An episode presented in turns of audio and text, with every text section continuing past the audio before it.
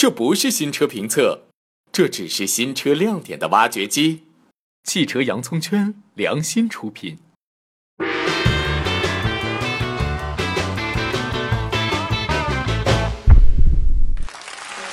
刚刚过去的二零一五年，SUV 市场依然火爆，而作为自主品牌的哈弗，依然是国产 SUV 中销量最好的品牌。今天要说的是哈弗家族中最迷你的系列——小型 SUV 哈弗 H 一。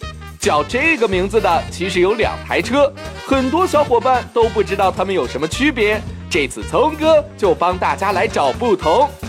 都说上阵父子兵，打虎亲兄弟，很多品牌都有兄弟车型一起售卖的情况，比如现款的卡罗拉与雷凌，或者缤智与 XRV，都是同样的底子换了个壳儿。但是像哈弗 H 一这种同一个名字，但确实有两辆完全不同的车，这还真是少见。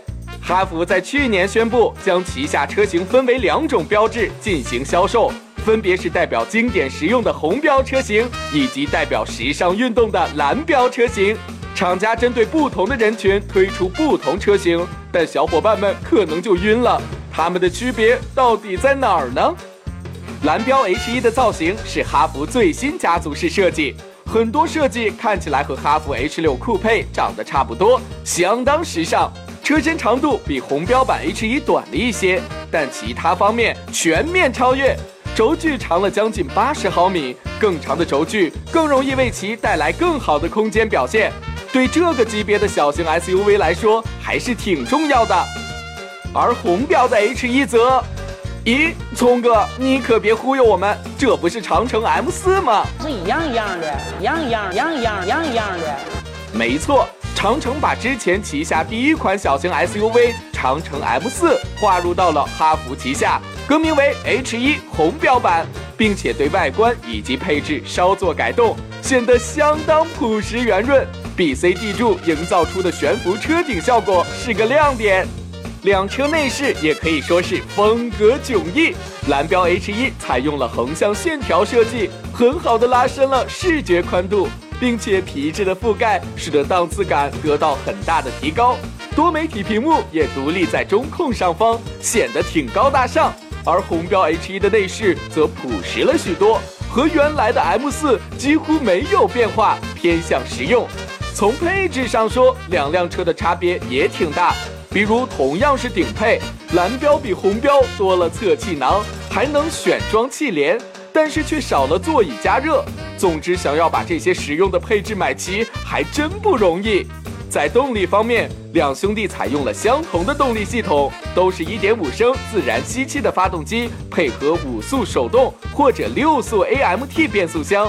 很早以前，大家总是抱怨哈弗或者长城的 SUV 没有自动挡。这次家族中最便宜的 H 一把这件事儿给解决了。虽然不是真正意义上的自动挡，但最起码不用踩离合了，不是？AMT 又叫序列变速箱，聪哥以前讲过一些，它可以理解成能够自动换挡的手动变速箱。相比于自动变速箱来说，成本更低，体积更小。它没有传统自动挡的驻车档、P 档，在停车的时候直接挂入 N 档，拉手刹就可以了；而在起步时直接挂入 A 档，相当于自动变速箱的 D 档，就可以正常驾驶了。但是序列变速箱的缺点就是换挡时顿挫感比较大，有个缓解办法就是手动控制换挡，在每次拨动挡杆前收油门。换挡完成后，再将油门踩下去，这样顿挫感会小一些，还能有点手动挡的乐趣。那么小伙伴们该如何选择呢？蓝标 H 一外观内饰都更加时尚精致。如果你是年轻人，希望车能够新潮一些，那么选蓝标 H 一没错。而红标 H 一指导价比蓝标便宜一万多块钱，比较朴实，没什么新潮设计。如果你对那些时尚的设计并不感冒，希望车上多一些实用配置，那么可以选红标 H 一。蓝标 H 一，通哥推荐相应的中配豪华版车型，实用和安全配置基本都有了。而且现在蓝标 H 一还有五千元的全系优惠，性价比比较高。红标 H 一，聪哥推荐可以上顶配，ESP、天窗、定速巡航、倒车影像、座椅加热等等实用配置全都有了。